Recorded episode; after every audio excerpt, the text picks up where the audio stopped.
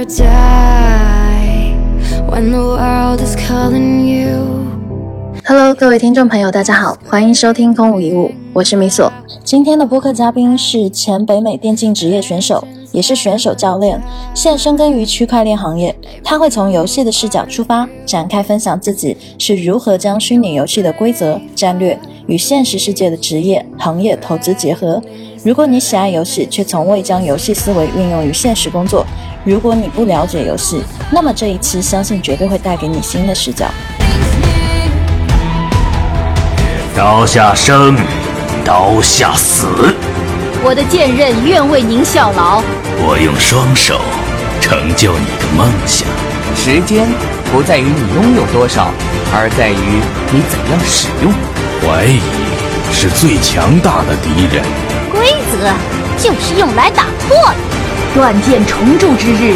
骑士归来之时。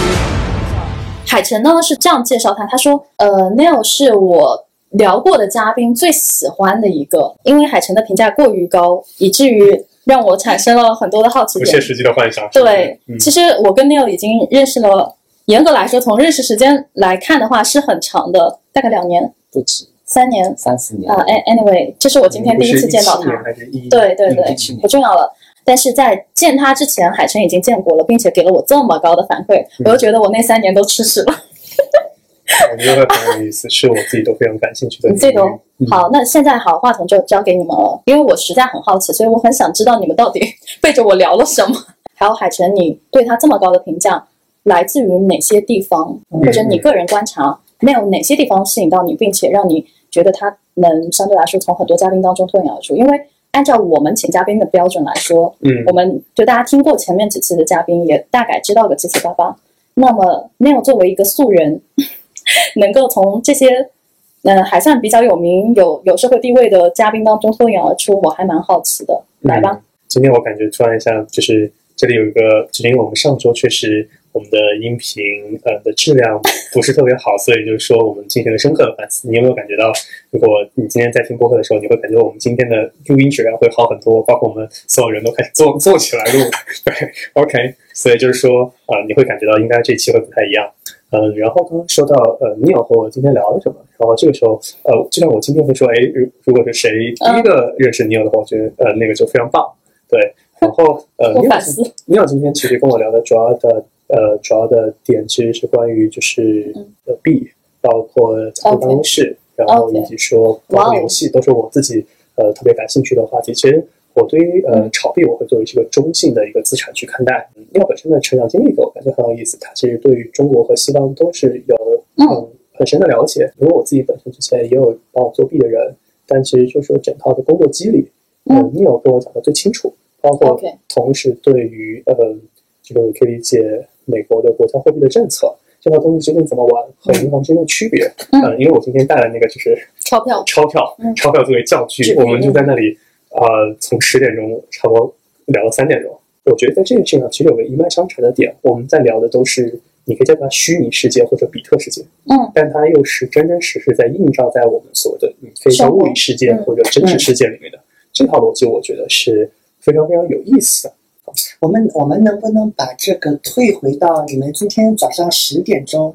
开始？你们可以从你们的这个聊天是从哪一个点开始？我我觉得，我觉得先从 Neil 你自我介绍开始吧，因为海晨刚刚提到你的个人成长经历。Hello，大家好，我是 Neil。我今天跟嗯海城一开始聊的事情呢，其实就是我大大概把我的一个嗯人生经历和我的一个职业经历，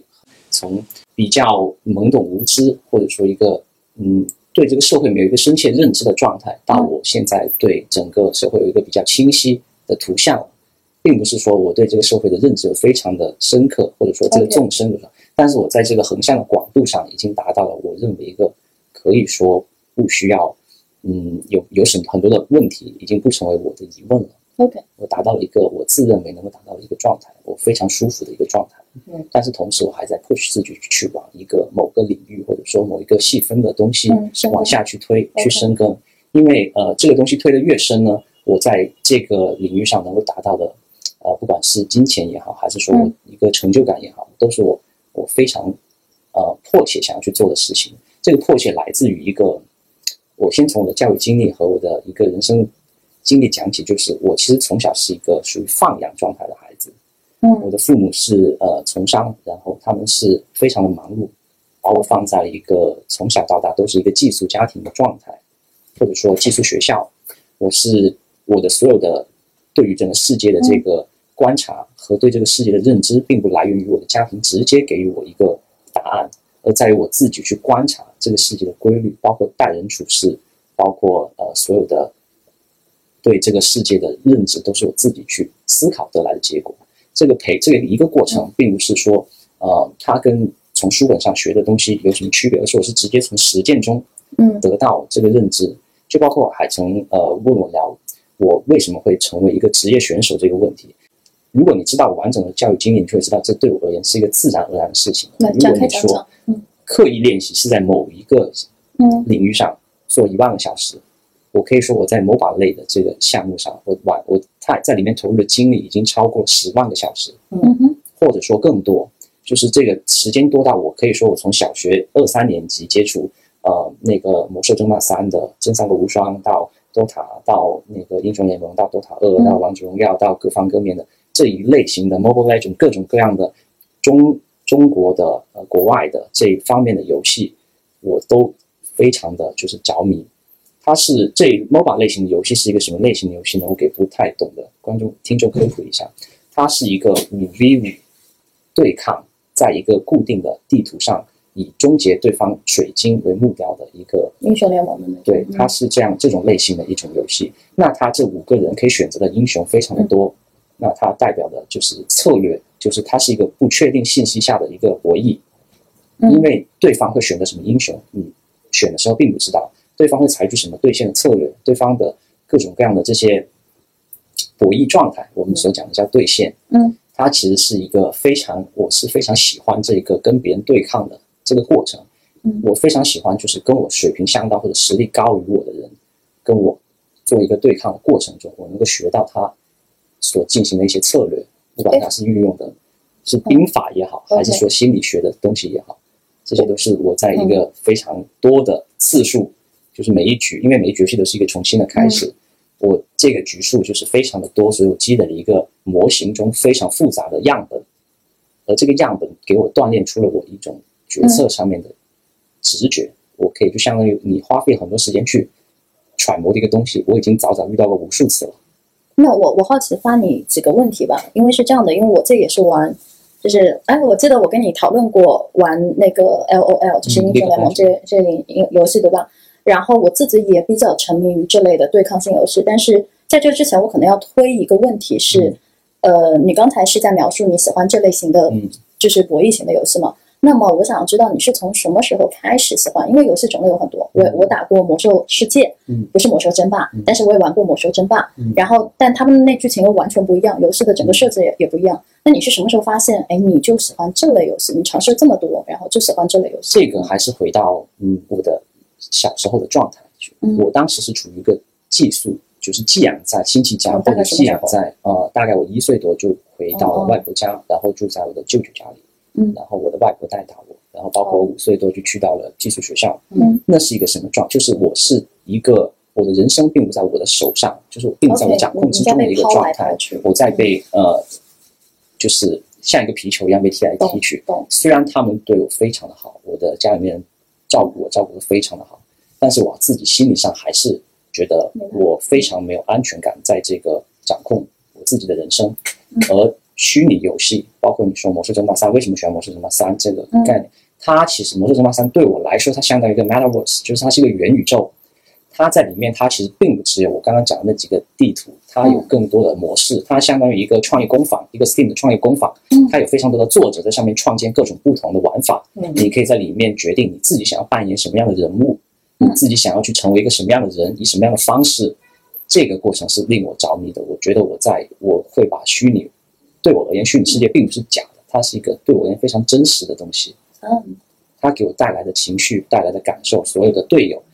他并不是只是一个游戏世界里的人一个一个一个 NPC。那个那个英雄在那个游戏对我而言是一个一个背后的玩家。，OK，我我大概能 get 到，因为我我自己玩过一些地图，然后那个那个时候我的感觉，我我知道有一款游戏叫《羁绊》，火影的羁绊，呃，它它其实也是当时让我挺沉迷的一个塔，有点像塔防游戏的吧，嗯对吧？然后我自己的感觉，这种叫做防守图。对对就是对，我很喜欢玩那类。当时我可能没有像你想的 NPC 就是一个人，嗯。因为我没有想到那个背后的设计者。嗯。然后，那么在对我而言，NPC 就是 NPC，嗯、游戏就是游戏，所以所以我很好奇，就同样我们可能是玩家，嗯。那在作作为玩家的身份，因为我我可能没有像你你小时候的童年一样，那个被像皮球一样踢来踢去，呃，大部分时间还是跟父母住在一起的，所以在那个场景下，我可能没有办法去去代入那个状态。对，所以我很好奇，就是在你刚刚在说，你因为可能家庭的一些缺失，在虚拟的世界里找到了这种安全感，然后这些安全感都是游戏当中的 NPC 或者说游戏的玩家带给你的。对，那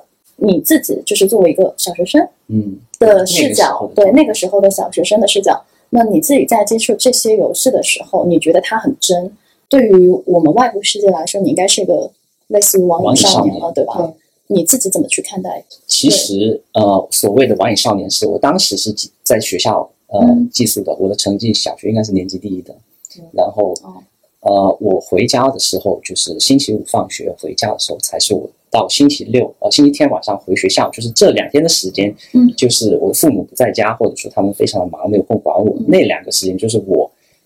也不在学，也不需要去管学校的东西，也不需要管父母的东西，嗯就是完全自己的世界。世界然后我可以自己去选择我要去玩什么样的游戏，我要去跟什么样的人做链接，我要去通过一种什么样的方式去取悦自己，或者说锻炼自己这个思维能力。我的这个能力从来就没有在书本，或者说你说书本锻炼了，但是它真正得到强化和应用，就是我会把我的所有的一些想法会在游戏上用出来，因为它是一个它的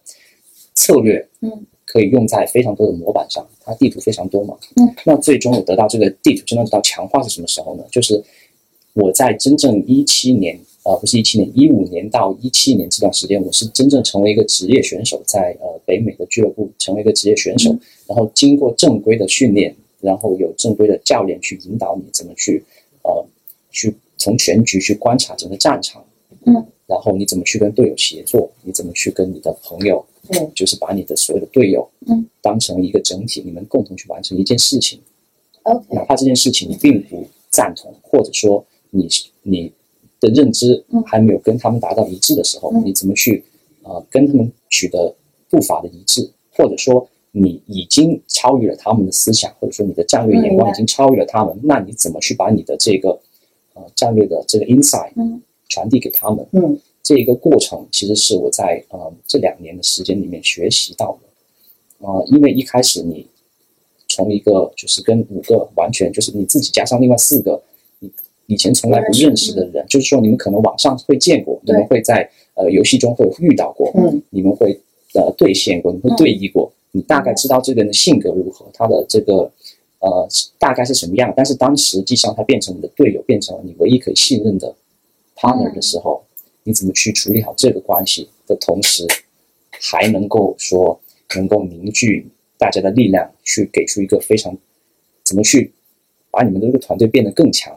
因为你们需要面对的电竞选手最大的问题是什么呢？他只有赢这条路，嗯 OK，他并没有说 OK，我我菜我有理，嗯他只有赢这条路。那赢这个方式和手段都是你只要你能够提高我们的胜率，任何事情我们这个 team 都愿意去做的。嗯这我觉得这个是我的那个团队非常的好，它带给了我这样一个嗯，我觉得有安全感、信任感在的一个地方。包括我之后成为教练，自己亲自去带一些年纪可能比较小，十七到二十一岁的那些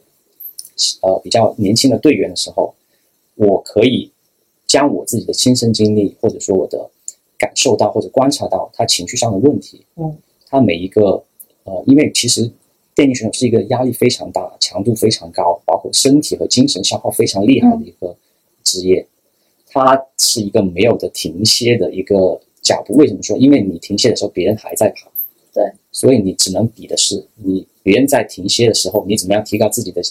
效率，去比他爬得更远，或者说你们怎么样大家一起找到一个呃更好的休息方法，更好的这个一起训练的一个方案。嗯，这个东西是我教练要去负责，要去对这些小朋友因为我说小朋友其实他们已经十七十八岁了，但是嗯，我会看得到，作为一个一些非常热爱游戏的孩子，在面对这个生活的一些无法将虚拟和现实生活融合在一起，或者说他分不开，嗯，因为对于他们来说，就像他们又回到我小时候那个状态，就是他们认为虚拟世界才是他们可以掌控的，嗯。现在就是那个现实社会反而是他们能够插手比较少的事情。嗯，呃，我经历过了那个阶段之后，我其实我可以帮助他们做到这件事情的方式有非常多种，因为你每一个人，他其实一个人一个选手的性格，包括他的呃精神价状态、价值观，都可以在每一局对弈中发现或者说感受到。如果你是一个，比如说你如何对待你的队友的这个状态，其实就跟你如何对待你的家人、你的亲密关系、你的朋友这个状态是一样的。嗯，你你怎么样对待就是对手？你是处于一个尊敬对手的状态，还是说你总是在嘲讽对面，还是说你总是在戏弄对面，嗯。还是说你根本就不尊重你的对手这种状态其实是可以看出一个人嗯的一个心理素养的，包括你说在面对极端环境压力下，你的你的整个局面进入了劣势状态。嗯。你并不是说哦，因为优势嗯。人人都可以，就是优势的情况下，人人的心态都会很轻松。但是当你进入劣势状态，你怎么样稳住你的心态，或者说你怎么样鼓励队友，或者说帮队友解开这个负面的情绪，然后大家在一起把整个局面去逆转过来。你怎么看到一个在负面状态，就是一个劣势状态中一个翻盘点在哪里？你们队伍的这个决胜的手段是谁？嗯嗯哪一个人是要负责去牺牲，哪一个人是要为了整个团队去承担这个呃 carry 的责任，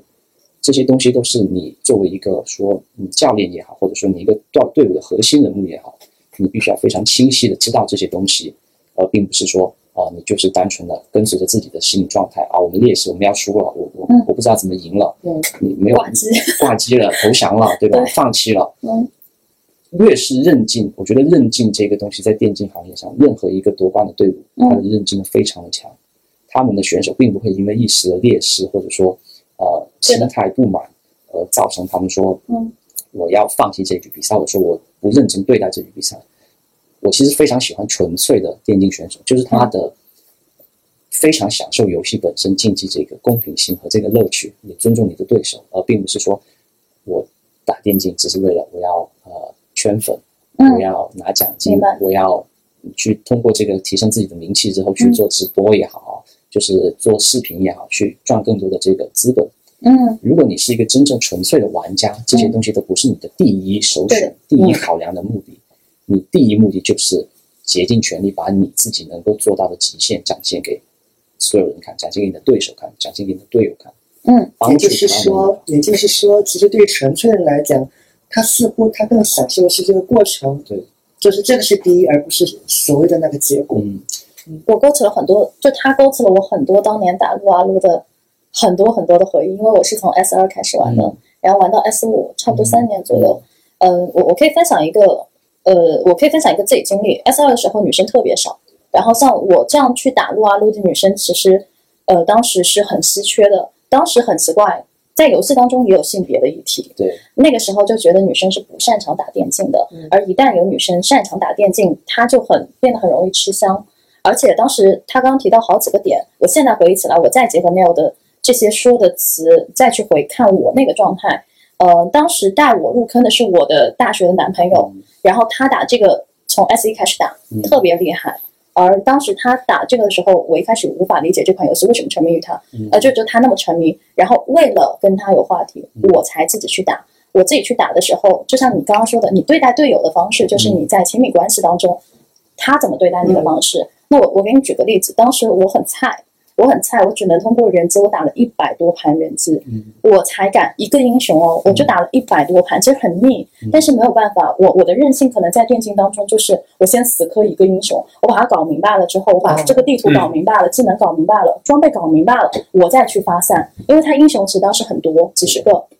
然后后来呃，我我的策略就是先搞一个，先人机，因为我不敢对人，我很讨厌就是被杀，老被杀，老被杀，你你会泄气，所以为了让我自己的自信建立起来，我的策略就是挑一个英雄，然后去打人机，人机也有难度嘛，嗯。那我一点点升难度，然后把人机打明白了，打了一百多局之后，我用的是三个最简单的英雄，赵信、德玛西亚，还有还有一个我忘了，反正最简单的三个英雄。然后打明白之后，我才敢去打匹配，打的差不多了，我才敢鼓起勇气。对，那个时候的我真的是在亲密关系当中很卑微，我才敢鼓起勇气跟那个我当时那个男朋友说，你要不要带带我？就是就是我现在可以了，我已经打了这么多了，就我会把这些成绩给他看，然后然后并且给他看我打匹配赛的那个成绩，然后他觉得哦，OK，你好像是懂了一点哦，那那我带你喽，就是那样的状态。但这当中发生了什么问题？就是你在游戏当中，你跟现实当中的关系是没有的。对，他他在游戏当中，他不会把你当成你的女朋友或者怎么样。嗯。就是他会来骂我，而且骂的很惨。就是就是我们就经常打游戏的时候就摔鼠标，不是我摔哈，就是要么就是他把我气的我直接人走掉，嗯就是这很夸张。因为那你们不是为了去找共同话题吗？你你知道这个这个过程，呃，我特别想要和那个分享这段，其实我觉得很重要。是我知道很多人他们会打游戏，而且女生是很难理解男生打游戏这个点的。那我当时我经历过这个阶段，我当时就是为了找共同话题去打游戏，但打游戏发现就是伴侣对你的态度，其实在游戏当中是挺恶劣的。嗯，就是会觉得你不要来了，因为因为他有好好几条线嘛。比如说我想要去帮忙，我想要去帮他，但最后可能送了个人头，那他那个时候就会非常愤怒，直接就说你不要来了。就是太蠢了，什什么之类，anyway 就各种都都会言辞都会来伤害你，那那个时候你就会很气馁，你会觉得那那算了，我不玩了。嗯就是你会有这样的感觉，就不是说不玩了，不跟他玩，而是你还是会默默的再去练习。就我的性格就是我我默默再去练习，再提升自己技能，再去跟他玩。对，就包括你刚刚说的对对手的态度，我之前打过几个排位赛，我发现我很尊敬的陌生人，虽然我没有在现实当中看到过他们，但是我看过他们在就是游戏当中是怎么对待我的。就比如说哈，游戏当中可能看不清你的性别，嗯嗯，然后对方有时候他会发所有人可见嘛，然后就有时候会来祝贺你，但这个这个东西在撸啊撸特别少见，就是英雄联盟是特别少见，但我遇到过，因为我打了很多。那那个时候我就非常有好感，我就在结束之后，即便我们对胜了，我会去加他，嗯。或者就那样那样太过好感了，就包括后来就成了呃线上一起共同打游戏的人，就你的竞争对手成了你的那个队友，因为你排位赛可以去邀请对方嘛，对，然后所以其实这个游戏的经历，当时带给我的成长是还蛮大的，尤其在团队当中，包括你说的韧性。这边我要补充一下，呃，我有场那个排位赛打了一个小时，正常来说，你知道这个游戏基本上二十分钟也也不用三十分钟嘛，嗯，三十分钟你可以选择投降，你也可以选择水晶被推翻。嗯投降就是大部分人对吧？就我我坚持不下去了，这盘铁定输了，那我们就投。但当时那场游戏是，我就是大家都要放弃了，而且就有有出现挂机现象了，就四个人就五个人的游戏，五比五，四比五。那你显然四的那个就四个人打五个人，那那种局面你你肯定不用想了。就大多数时候你是会选择去 give up，你就放弃掉。但我当时就觉得不行，我还要再撑一撑，然后我就会说服他们，因为你要打字，你要说我应该怎么怎么走，我去走上路，然后谁谁谁，你你你们可能去往中路走，然后再再谁谁谁往下路，然后我们去偷龙或者是怎么样。Anyway，你你就是需要去有一个人，他作为主导者给策略，给策略就是我们应该下一步干什么，是在劣势的时候我们应该做什么，大家不要放弃。我觉得这盘是可以赢的，就是你还要充当那个鼓励师，就有时候你你是一个策略师，你同时还是一个鼓励师，然后你同时还要自己得干，干的意思就是你还得自己去去打，或者说你作为一个诱饵引他们来打你，但同时三个队友去偷龙，就这种事情对，这种事情是你需要去设计的策略。对，所以那个时候，那个时候那盘打了一个小时，但最后结果是四比五赢了。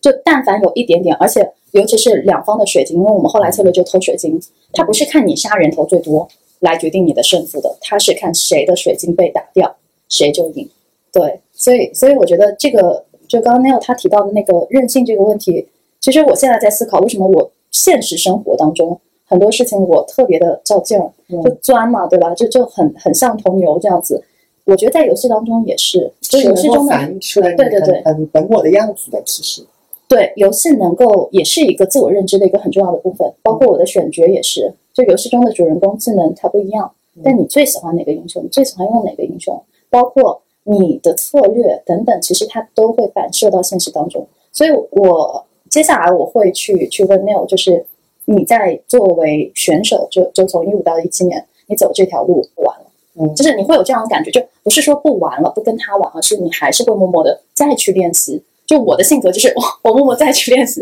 再提升自己技能，再去跟他玩。对，就包括你刚刚说的对对手的态度，我之前打过几个排位赛，我发现啊，我很尊敬的陌生人，虽然我没有在现实当中看到过他们，但是我看过他们在就是游戏当中是怎么对待我的。就比如说哈，游戏当中可能看不清你的性别，嗯啊，然后对方有时候他会发所有人可见嘛，然后就有时候会来祝贺你，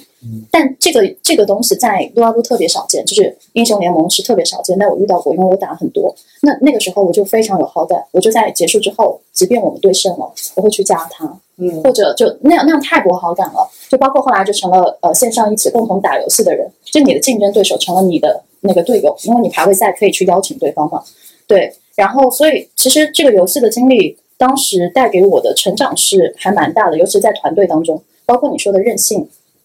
这边我要补充一下，呃，我有场那个排位赛打了一个小时，正常来说，你知道这个游戏基本上二十分钟 也也不用三十分钟嘛，嗯，三十分钟你可以选择投降，你也可以选择水晶被推翻。投降就是大部分人对吧？就我我坚持不下去，这盘铁定输了，那我们就投。但当时那场游戏是，我就是大家都要放弃了，而且就有有出现挂机现象了，就四个人就五个人的游戏，五比五，四比五。那你显然四的那个就四个人打五个人，那那种局面你你肯定不用想了。就大多数时候你是会选择去 give up，你就放弃掉。但我当时就觉得不行，我还要再撑一撑，然后我就会说服他们，因为你要打字，你要说我应该怎么怎么走，我去走上路，然后谁谁谁，你你你们可能去往中路走，然后再再谁谁谁往下路，然后我们去偷龙，或者是怎么样。Anyway，你你就是需要去有一个人，他作为主导者给策略，给策略就是我们应该下一步干什么，是在劣势的时候我们应该做什么，大家不要放弃。我觉得这盘是可以赢的，就是你还要充当那个鼓励师，就有时候你你是一个策略师，你同时还是一个鼓励师，然后你同时还要自己得干，干的意思就是你还得自己去去打，或者说你作为一个诱饵引他们来打你，但同时三个队友去偷龙，就这种事情对，这种事情是你需要去设计的策略。对，所以那个时候，那个时候那盘打了一个小时，但最后结果是四比五赢了。就但凡有一点点，而且尤其是两方的水晶，因为我们后来策略就偷水晶，它不是看你杀人头最多来决定你的胜负的，它是看谁的水晶被打掉，谁就赢。对，所以所以我觉得这个就刚刚 Neil 他提到的那个任性这个问题，其实我现在在思考，为什么我现实生活当中很多事情我特别的较劲儿，就钻嘛，对吧？就就很很像头牛这样子。我觉得在游戏当中也是，就游戏中的反映出来你对对对很很本我的样子的，其实对游戏能够也是一个自我认知的一个很重要的部分，包括我的选角也是。就游戏中的主人公技能它不一样，但你最喜欢哪个英雄，你最喜欢用哪个英雄，包括你的策略等等，其实它都会反射到现实当中。所以我接下来我会去去问 Neil，就是你在作为选手，就就从一五到一七年，你走这条路，呃，当时你为什么会考虑？就是我理解为哈，你当职业选手应该是没有没有选专业或者怎么样，你为什么会去做这样的选择？就把它当成你的职业来做？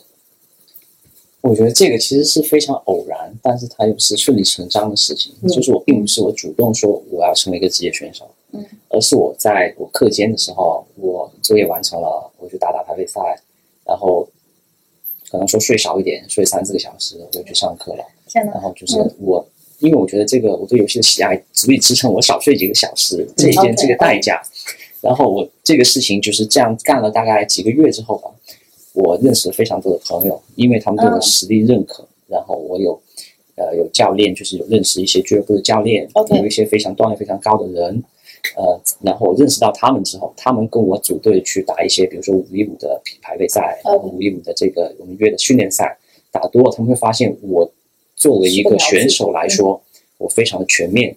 我的情绪就是非常稳定，OK，而且我有我的战略的，就是指挥这个作用。嗯同时，我的嗯，因为我的 MOBA 经验非常的足，我在每一个位置上都能打得不错，就相当于我是一个缝合剂，然后又是就是我的非常多面手。但他我最其实我最大的弱点在于什么呢？我因为技能太多，嗯，我反而需要去去专心去攻，就是将一样东西强化到更好。嗯嗯那个是我当时就是我教练给我的任务，就是去做精一件事情，而不是说你手上，的技能太多了。，赞同。嗯，然后我就会把我一些要背的一些任务，就是我会分给我的队友去帮我分担，嗯而不是说我在整个局就是战场上我成了那个我又要负负担最重的任务，然后我又要成就是又要被骂的最惨，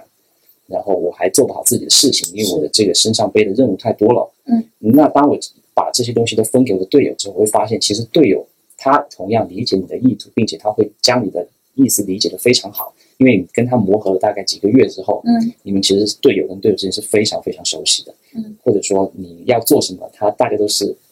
嗯。不管是肌肉记忆也好，直觉也好，就是你们这个默契会达到一个 chemistry 的，就是这个化学反应的这个嗯地步。嗯那这个地步也并不是说所有选手都可以做到的也是说你跟那个选手的关系好，或者说你们的性格非常搭，才会才能达到这样一个状态。我这我这边有一个好奇啊，因为我并不是一个深度的一个游戏玩嗯家，所以刚才这个我我只能类比，就在工作上，就特别像你进入到一个职场，对，然后经过一段时间，你会跟一些人建立默契嘛？嗯那我不知道你的这个默契是在对你已经确定成为一个职业选手之后，然后加入到一个，比如说一个联盟或一个团队里面才建立起来的，还是说在之前？嗯，其实应该说在之前，我就因为我对所有人、所有的玩家都非常的尊敬，或者说我非常 friendly，嗯，然后我在所有人的印象呢都挺不错的。那反而是变成我去挑哪个人，我想哪个人当我成为我的队友，啊，就是已经已经不是说挑的，嗯，就是而且不管是我选的，包括教练选的，呃，教练他同样会有他自己的考量，他为什么选择那个人来成为这个团队中的一员？他一定是他有出色的地方。我觉得我厉害的地方就是我的适应力非常的强，就是我不管你是呃什么样的人，嗯，呃什么样的工作方式，呃什么样的待人处事，我都能够跟你去，就是我可以去兼容。明白？这个能力就是我从小到大就是在不同的生长环境下，在国内出国，然后在国外自己一个人混了八年，然后就是这一系列的这些东西提供给我的一个对于陌生环境适应能力。嗯，包括说，嗯，在一个并不是由你主呃能够掌控的一个环境下，你怎么样去顺应别人嗯的要求，去达到别人想要达成的目的。是那个是我其实是我人生经历提供给我的。而那后天呢，其实我今天下午跟海城聊，更多是我怎么样，嗯，将这一套战略，还是说这这一套我的已经形成肌肉记忆的直觉，嗯，我的大脑的肌肉记忆，我怎么在应用在现实上？嗯其实做的更多的是一个嗯，呃，我我我其实就是我已经把我的虚拟世界跟现实世界混搭在一起了。嗯。它已经是一个 max 的状态了，是。就是它相当于什么呢？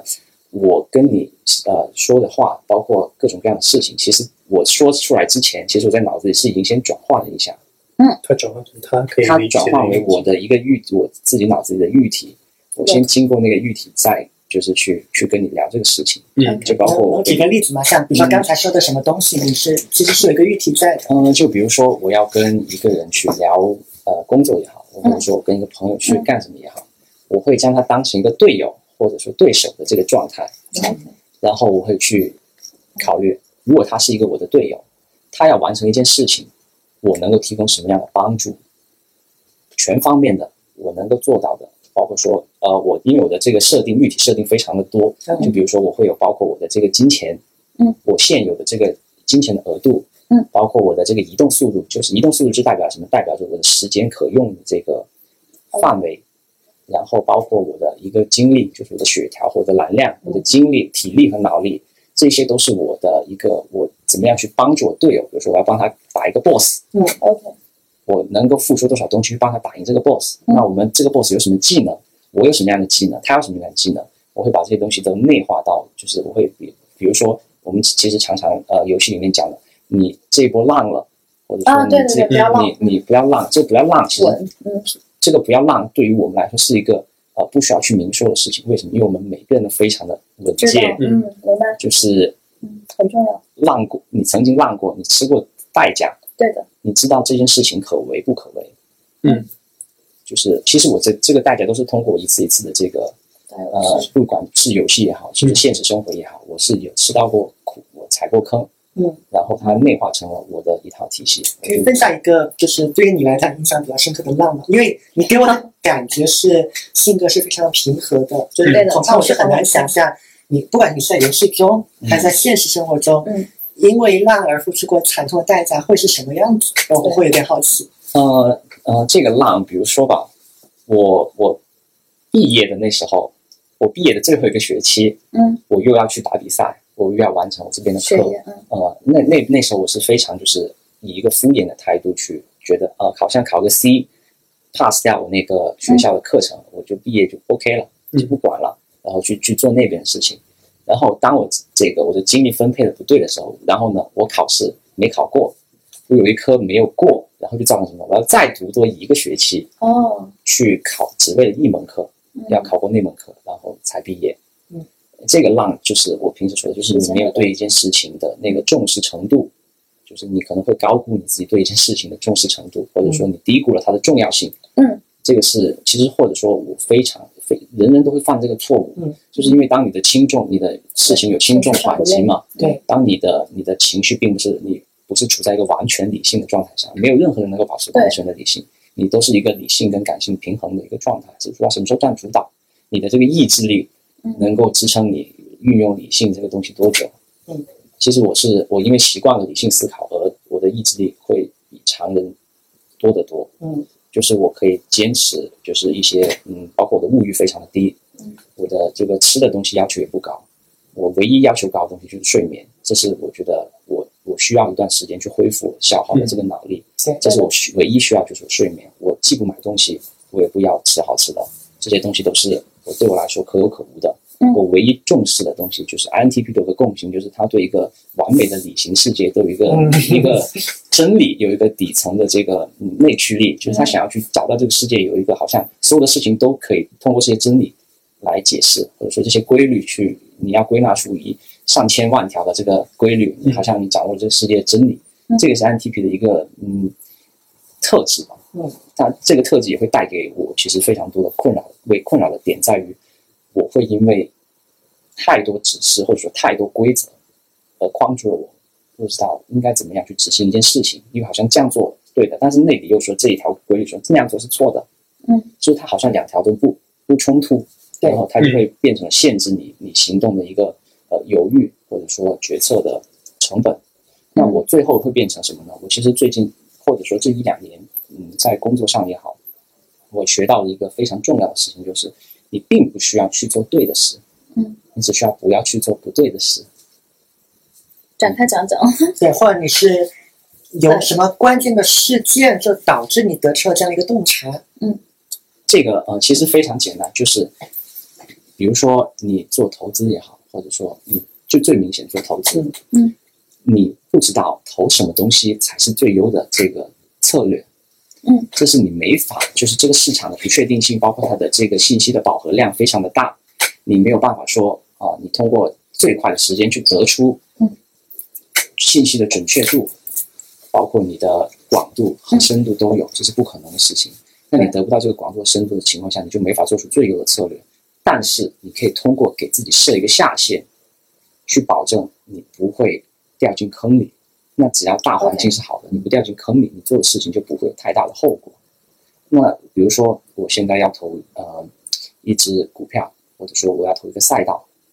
那你肯定是往呃，比如说你会给自己设一些投资的框架，就是比如说你要投一些在增长的行业，对，或者说它的这个供需关系，它是在呃它的需求是在增长的，嗯，它的供应是不足的，那这样的行业它的发展一定是有前景的，包括说它的这个估值是低于。它实际的这个价值的，那这个估值是我自己判断的，并不是说我去获取收集信息做做出判断。那我给自己做的不做的这个 stop doing this，就是其实是段永平的一个他自己给自己定的一个方向，就是你不做的事情就决定了你做什么事情。嗯，比如说我不做杠杆，OK，我不借钱，明白，我不投我不懂的东西，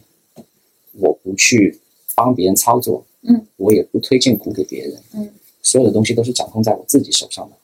那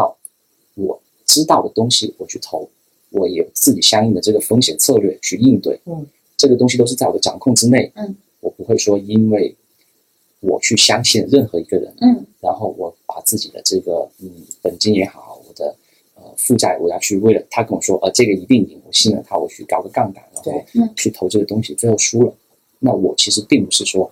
不只会怪他，也会怪自己。为什么信任别人？嗯你将自己的你将自己这把刀，就是说呢，你相当于将杀死自己的刀交给了别人。嗯，我希望的是死我也要死在自己手里，我是属于这种人。明白。是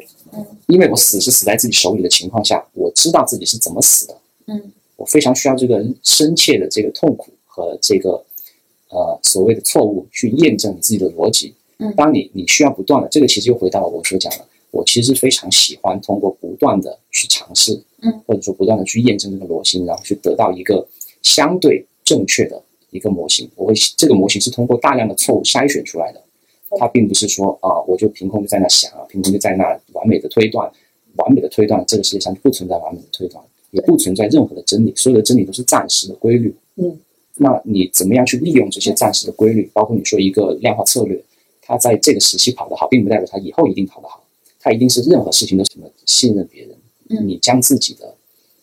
你将自己这把刀，就是说呢，你相当于将杀死自己的刀交给了别人。嗯，我希望的是死我也要死在自己手里，我是属于这种人。明白。是因为我死是死在自己手里的情况下，我知道自己是怎么死的。嗯，我非常需要这个深切的这个痛苦和这个呃所谓的错误去验证你自己的逻辑。嗯当你你需要不断的，这个其实又回到我所讲的，我其实非常喜欢通过不断的去尝试，嗯，或者说不断的去验证这个模型，然后去得到一个相对正确的一个模型。我会这个模型是通过大量的错误筛选出来的。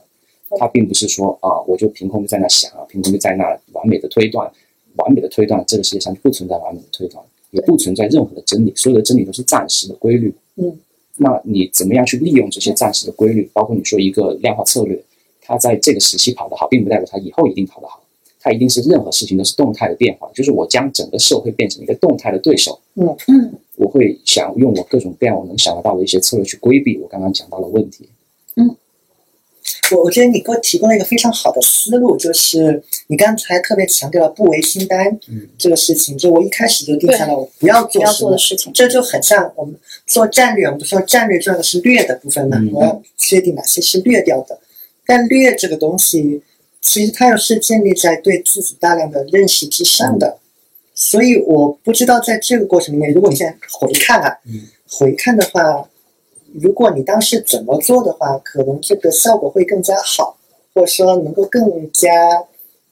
嗯柔顺的到达你现在这个状态。如果这这其实还是回到我，我其实非常喜欢做推演，嗯。嗯。就是我会呃，包括我们做战队、做带教练、做战术的时候，嗯我们要做的最主要一个事情是什么？第一，信息的收集，就是任何行行动最重要的，就是你信息收集的越多，你可以用来决策的这个呃根源就越多。嗯你有根源决策，你有了决策根源之后，你就可以去判断，然后你可以知道一个预估的风险程度，或者说一个穷举的策略，去得出一个呃，包括你说所有的概率，当它是超过百分之一可能会发生的事情，我都将它当做百分之百来对待。嗯，就是我的我的那个风险偏好其实非常的低，但是同时非常的高，就是我非常敢于承担我能够承担的风险。就相当于说，我知道这个行为会承受什么样的攻击，嗯，我已经准备好舍弃什么东西去防守了，嗯，这个是我在做任何事情之前，我都会先预见这个完整的 OK 一个计划，或者说我心里起码我的心理状态是知道这个事情的。包括海晨今天跟我聊的，他一个对他对于他不不太懂的东西，包括他炒币的时候，他是处于一个叫做呃叫做什么挖麦体还是什么，啊，就是那个呃投投进去，然后就相当于没了，啊，OK，就是在财务上面是做一个计提损失的一计个动作体损失，就是换言之，就举例子，就在生活费里面出一笔钱，哦然后就当做它就是日狗了，嗯，对，然后就没有了。嗯没有了，其实你就心态就会好很多。嗯就是人的心里面是真实存在一个东西叫心理账户的，对对对对 OK，就就有点像，其实其实其实像什么？就是就有点像你炒股今天亏了亏了五十万，嗯但可能真的和心痛相比，比今天你掉了五百块钱，可能后者会让你更心痛。嗯，对，就是就是其实最后其实是一个拼心态的一个点。我刚刚在听呃这段话的时候，我其实想起 Neil 有一个我觉得是我自己都觉得很难模仿的一个东西，就是嗯。他的这套处理世界的模型有两个，我其实之前嗯。没有能够去模仿的东西。第一就是说，其实它的这个世对世界的理论模型，或者说它的这个对世界的预体是有对手，就是你可以理解为我自己在回顾过往的时候，因为我打的游戏是类似《星际争霸》或《全面战争》，很多时候我们的那个对手是电脑是 AI，对，那就 AI 可傻了，它的策略非常好应对。我记得我第一第一次去打那个就是全面战争，后来出了一个就是类似罗马，就是就是大概就是说大家是个罗马步兵队互相你捅我捅你，因为我们之前用的那一套逻辑就是对方的 AI 就是傻傻乎乎的全部就冲过来了。那但是我和真人打的时候，他会根据我的状态去辩证。这个时候，当时我就整个人就非常的不太好，因为举个例子，大家架起了盾牌是可以挡住弓箭的。嗯，好，至少对方支起了弩炮，弩炮就是你可以理解我，我知道。就是我当时陷入了两难的问题，就是鲁炮是一根超长的长矛，嗯高速发射，你可以理解任何的盾牌都挡不住。那我如果放下了盾牌，我就会我就会被弓箭射，嗯但如果支起了盾牌，我就被鲁炮射，哦因为盾牌支起来我会变慢。哦，对，你可以理解为就是陷入了一个非常两难的一个境地。嗯而且我走到他面前的时候，我已经人已经死了三分之一了。嗯啊，当然我最后呃打赢了，但是和我之前想的就是非常理想化的推进是完全不一样的。嗯，这件事情其实映照在我自己在观测过往的事情里面，就是在其实我们绝大部分人都是做题出身的。OK，我们在面对的绝大部分的目标，其实是是今天我在下午跟 Neil 在说，我之前脑子里的模型的时候，其实是一个一支合成化的军队去拆毁一个一个的敌军碉堡的模型。但是其实你想想，对方又不是傻子，没有，对就是他是碉堡，但是你像碉堡，就是类似就是你八路军去拆鬼子炮楼的时候，还会有人来救你。嗯。你在忽略掉了所有它之间的相互的救援，，OK，然后他们所有的操作，更何况就是说实际上你在跟真人对攻的时候，嗯，就举个例子，我们真的在做一些商业的时候和人产生竞争的时候，对方不是那个就不是沙包，嗯对。对对。但其实我会观察到，就是我因为我昨天跟我前老板见了一面，就是他是最早带我入行咨询的人，嗯。然后他其实就在跟我聊的，就说，哎，很多还留在职场里面的朋友们，其实他们的那套逻辑，他会觉得潜移默化的，其实就是在延续，呃，因为他已经很 senior，呃，然后，然后这这时候就是他在说的逻辑，就是大家其实在延续那个，就是我要做的最棒，嗯，对，因为上升到总监，呃，更高的，其实它是一个靶子，他只要去打到那个靶子，其实就还好，对，对，嗯，就是而且是静态吧？嗯，其实是一个静态吧。对的，然后他很喜欢这个静态吧。嗯，这件事情我觉得很重要，就是你有在跟我聊那件事，我会意识到我之前对世界的模型产生了一些错误。嗯，呃，第二件事情其实是这个这个东西，我到现在我都没有想好我应该怎么去、嗯呃做，因为就是你可以理解为 Neil 其实做了大量近乎拟真的和真人之间的动态对抗。嗯嗯，就你可以理解，它有一套我们可以这么去理解，就像模拟炒股。嗯，对啊，而且这个其实客观上来说还是带有心理压力的模拟炒股，呃，炒了很久很久。然后，但是像我们的话，可能就本身我自己学历史，我们的方法往往就是说我我用我有限的，不是那么激烈，或者说也许激烈，但是不是那么高频的实战嗯的复盘，嗯加上就是我们对历史上的总结，比如像我我脑子里面去会去想，哎，当年高欢和宇文泰可能在洛阳的时候，每支军队之间是怎么互相对攻的？嗯，但是那个其实还是一个偏抽象的状态，嗯你没有真正带入那个心理压力，对，然后所以其实他获得的那个经验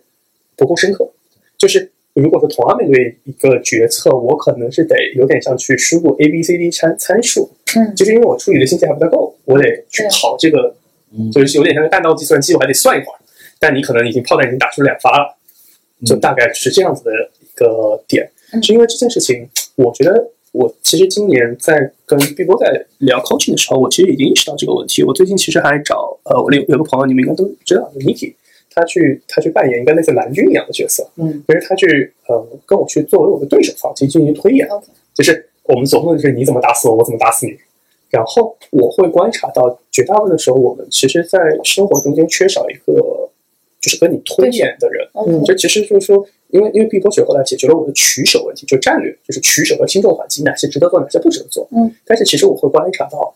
推演这个能力，嗯，其实我们日常中间是很少自己会愿意主动去做的，因为拖延就涉及到了，就是基本上不如人愿。嗯，就是我们一定会脑子里面最最会一厢情愿的想到，就是我会非常完美的，嗯呃，让对手就是跪地求饶，对不对？但事情事情往往不是这样的。嗯那我们自己又不愿意去想象，就是对手把我们打得跪地求饶，对不对？啊 或对，或者就是说类似泥地摔跤，对呃或者就是说呃，你你冲过一拳打空了，对方把你打一拳，那接下来你怎么还？就是这些东西，其实我们是不愿意想的。对，其实不愿意想。嗯，对，我记得这件事情，我第一次意识到，就是因为，嗯，我自己之前在做蛋蛋粉的创业的时候，我那次我记得是十月，我整整在家里面自己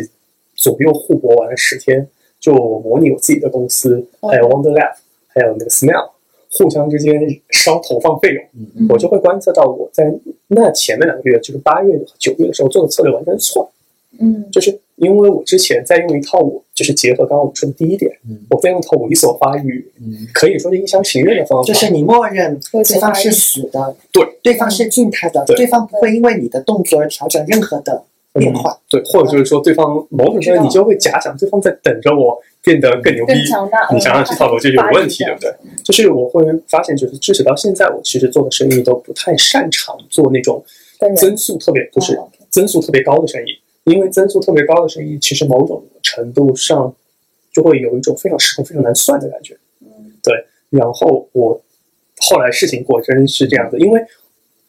当时的七月份的差距还没有那么大，虽然就在那个那个 case 上面确实是收入翻了三倍，嗯这是这是不假，但是对方翻的更多，嗯对方是十倍、二十倍的翻。嗯一旦你会发现超过了那个临界点以后，你在小红书看到都是盘，嗯，嗯，好，这个时候就非常恐怖了。强者越强对，他就真的就进入了那个强者越强。我之前其实非常不认 VC 那套烧钱烧钱逻辑的，但是后来会发现这套这套是什么？是一套卷的逻辑，就是你不卷别人，卷死你的逻辑。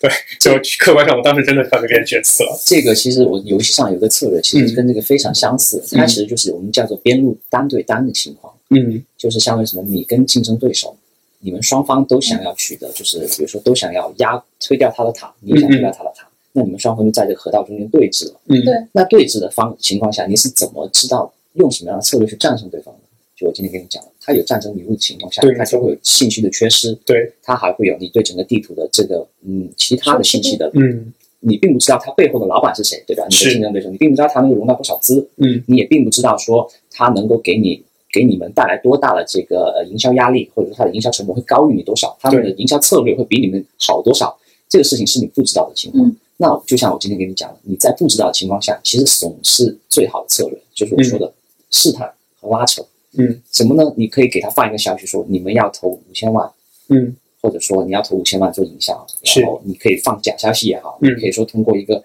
你真的投放五千万，但是你实际上先丢两百万试试看，嗯。就是一个试探的策略，去等对方出招，嗯。或者说对方不应不应的情况下，你怎么样去，就是说，那你就根据对方不应战，你你是选择再推这个产品，还是说他应战，他选择我要用一来给你打这个产品，嗯。来拼推广？你是相当于你知道他要用一来打这个产品的时候，你去选择绕过他，或者说你有更雄厚的资本，你知道自己背后有五亿，嗯你就可以选择跟他硬碰硬。是但是你知道自己背后资金可能只有两千万、三千万的情况下，你可不可以选择绕过他要去冲的那一个产品，而去做另一个嗯渠道，或者说另一个赛道？嗯，比如说另一个细分的小赛道，比如说他做一个草莓味的代餐粉，对吧？呃，你他们要推一个水果味的代餐粉，你可不可以推一个，比如说清就是呃无糖啊，或者说就是或者说味道特别好的，或者说饱腹感特别强的？你们你要怎么从这个策略点去，就是不跟他硬碰硬？这个是这只是我说的其中一个试探的方式，嗯就是你总还是要通过一个信息不缺失的情况下，你要想办法引诱对方出招，或者说是。一个就是你要将对面当成一个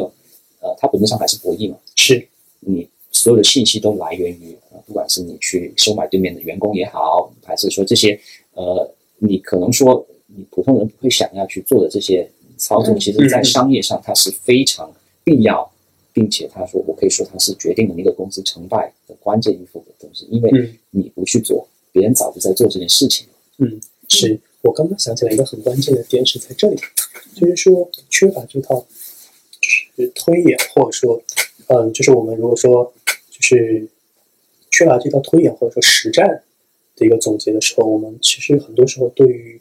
这些事情的思考会流于理论，嗯，理论和实战，我最后会发现这个东西和打拳非常像，嗯，就打拳就是，嗯，我们可以看就是有的人就是一招一式，就是嗯。直拳，嗯。然后摆拳，但是你想想对方又不是沙包，所以其实我自己看过还挺多挺优秀的拳手的时候，嗯，给我感觉就是我作为一个菜鸟，我最大的差距和他们就是在于，我只能打打出两招，两招之内如果打不中我，其实第三招连不起来，嗯，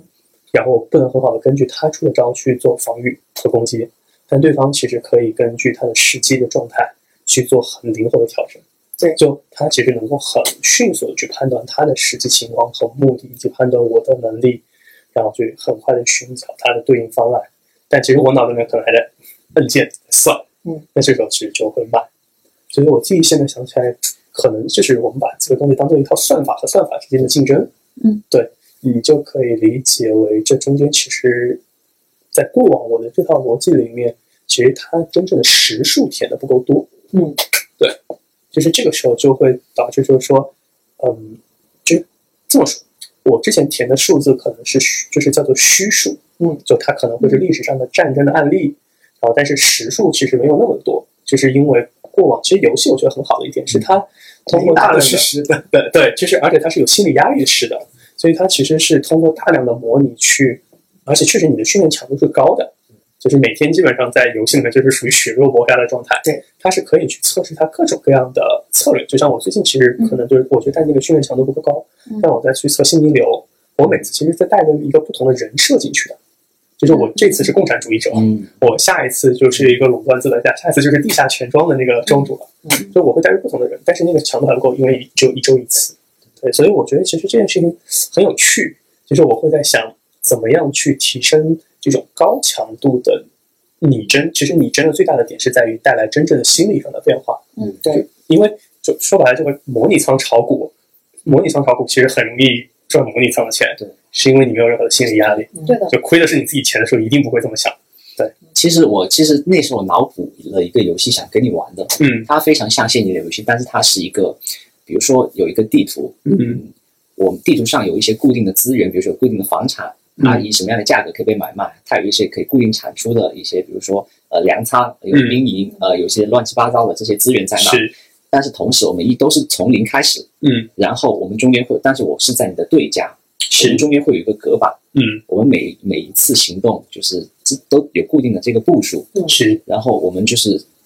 通过这个策略去决定最后谁抢占的这个地盘更多，嗯。而中间那个隔板呢，是比如说我所谓的战争迷雾嘛，是并不知道我走到了哪里，嗯。我选择了哪个策略，这些是你只能通过嗯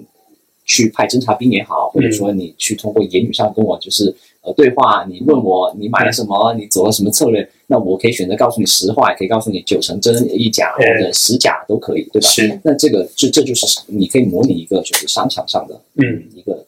纯粹竞争对手的一个对。这个拟盘，是。我刚刚其实想起来，它的有一种我嗅到了德夫的那个嗯，感觉，嗯对，就是其实就充满了那个。对，非常非常相似，德芙我非常喜欢。对，就是类似欺诈或者说信息的不确定。因为就像我在看历史书的时候，嗯就是因为那个是事后，嗯你会觉得都一定是很确定性的嘛。但是你想想，在当时，就是因为我们自己还幸好还做了一个训练，就是我们会蒙住历史书的下一页去根据上一页猜。嗯，对，就举个例子，我们可能会去想，呃，因为就这个其实幸好就是学艺不精的时候，你不能记住所有的细节才能实现这件事情。就举个例子，诸葛亮这次又从岐山出去了，嗯那这个时候可能我们会认为他现在我们在想，哎，他这一次出去，因为上次是因为在街亭战败了，嗯，那这次他应该怎么走？嗯，OK，那我们就想，呃，那其实从地图上行军路线，他应该是这么走，这么走和这么走。因为其实刚好就诸葛亮出岐山，每一次都基本上都有大战，那我们就假设，哎，从这个走就角色角色扮演，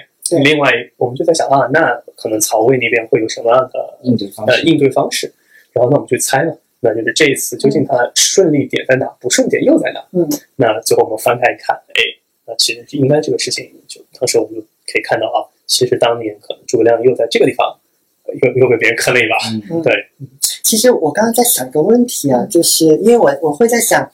我们把因为刚刚我似乎听到的一个重点在于说，我们都认可理论上我们要尽可能的实战，因为真实的生活它是最它的数据量是最丰富的，对。且这个训练强度要足够，要强且密。对，但是客观上会有些限制，在这一点上，游戏是很幸运的，因为你的你有你有大量的训练机会嘛，嗯。而且你游戏本身这也是你的工作一部分。对。但我不知道啊，在游戏的训练里面有没有一种情况是，嗯，它会有些客观的限制，就是你没有办法打那么多游戏，那我暂时也没有办法拿到更多的一个实战的方法，嗯。那我只能通过别的一些方式来进行一个替代化的训练。我举个例子，这个可能是在工作中嗯。更多用到，就理论上大大家你们都去那个做投资并购嘛，对吧？嗯你投资并购过两个公司，你就知道怎么回事了。但这不没这个机会吗？而且都反馈周期很长。我对刚想起来两个点可以补充，就是呃，第一个点就是说我其实之前跟就是一些做一级市场的朋友去聊，其实大家就觉得有个比较痛苦的点，就是在于他投出一个东西，嗯，他可能要几年以后才能回看这个东西有用还是没有用。对的，所以这个时候对他来说其实就非常懵逼，就有点像我丢出去一个回旋镖，我想这是两年以后飞了回来，那这时候可能我在飞出去的这个回旋镖，我又以同样的姿势飞出去了三个，嗯哎，结果发现哎接到了第一个反而好像出了点问题，那这个时候就相当于它的反射周期特别长，嗯，呃，就包括像很多我们现在在做的事情，基本上反射周期也是一周以上。那已经算很好了。我现在最近其实基本上都是在模拟拟真啊，就盖住那个结果，嗯我在猜想，就是啊，他当年我应该这么这么干，嗯，然后会怎么样？但是第二件事情其实是这个，就是我觉得这个事情很有意思，就是因为这周小白在飞书上问我，就是关于历史书上大家是怎么去记录嗯一件事情的东西，就是就怎么去哦以什么样的格式去记录对。我后来其实想起来一个很有意思的点，就是就是你如果现在去河南博物馆或者说国博，你看所有的甲骨文的时候，其实都是一套非常统一的技术模式。对，基本的技术模式就是叫做呃擦擦祭祀官，哦啊，在擦擦日，然后对某件事情做了擦擦祭祀，啊，然后认为是凶还是急，好，这就是上上半段。嗯，然后这件事情就是相当于当时就占卜嘛，就开始在上面就是就是开始考考那个骨头，然后在结束以后再去写是否印证。嗯，对，就相当于它就是复盘了。对，你可以发现，就是从四千年前大家就开始干这个事儿，在四千年前大家就开始干这个事儿。对，但其实你会发现它反射周期还可以，因为它就有点像今天范米索嗯测说明天上海一定要下雨，嗯啊，然后很呃认为就是其实是问有没有雨、嗯 o k 然后有好，我们认为是有雨，好，结果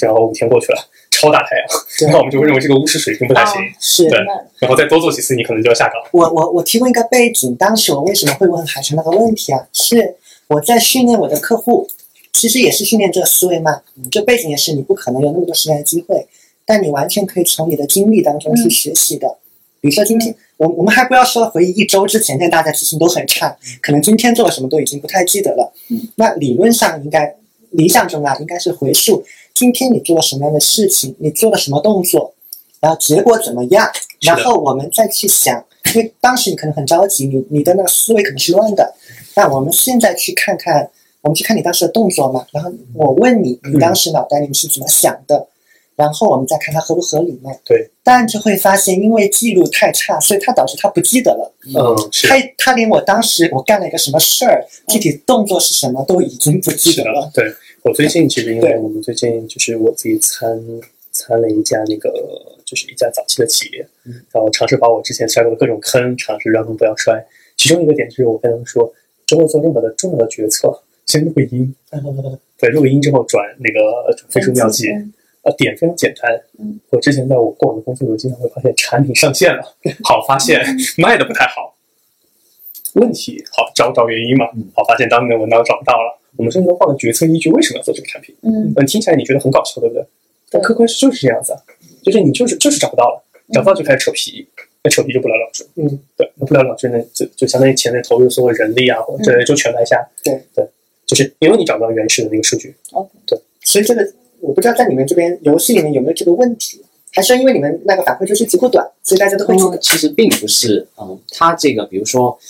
我选出这个英雄，嗯我就知道应对另外对面那个英雄，嗯就会遇就会出现什么问题了。因为我有足够的经验样本，知道会出现什么问题。嗯这个其实你把它搬到生活中，其实是非常也是非常同样的事情。嗯你知道，比如说我知道米索是一个什么样的人，我知道对他他的性格，他的对人对事的这个处理方式，嗯，那就相当于我在跟米索对线的时候，我就知道怎么出招，他会怎么样接我我。刚才就想讲这一点，嗯你帮我讲了，你继续，我等会再补充。这个就是心有灵犀，这个就哎是说我的太感动了。其实你所谓的并没有说你想象的那么说，你需要在哪里去找一些呃样本，这个样本其实每时每刻都发生的，对包括现在我怎么样去输出我的观点，我怎么样去跟你沟通，这个都是我的一个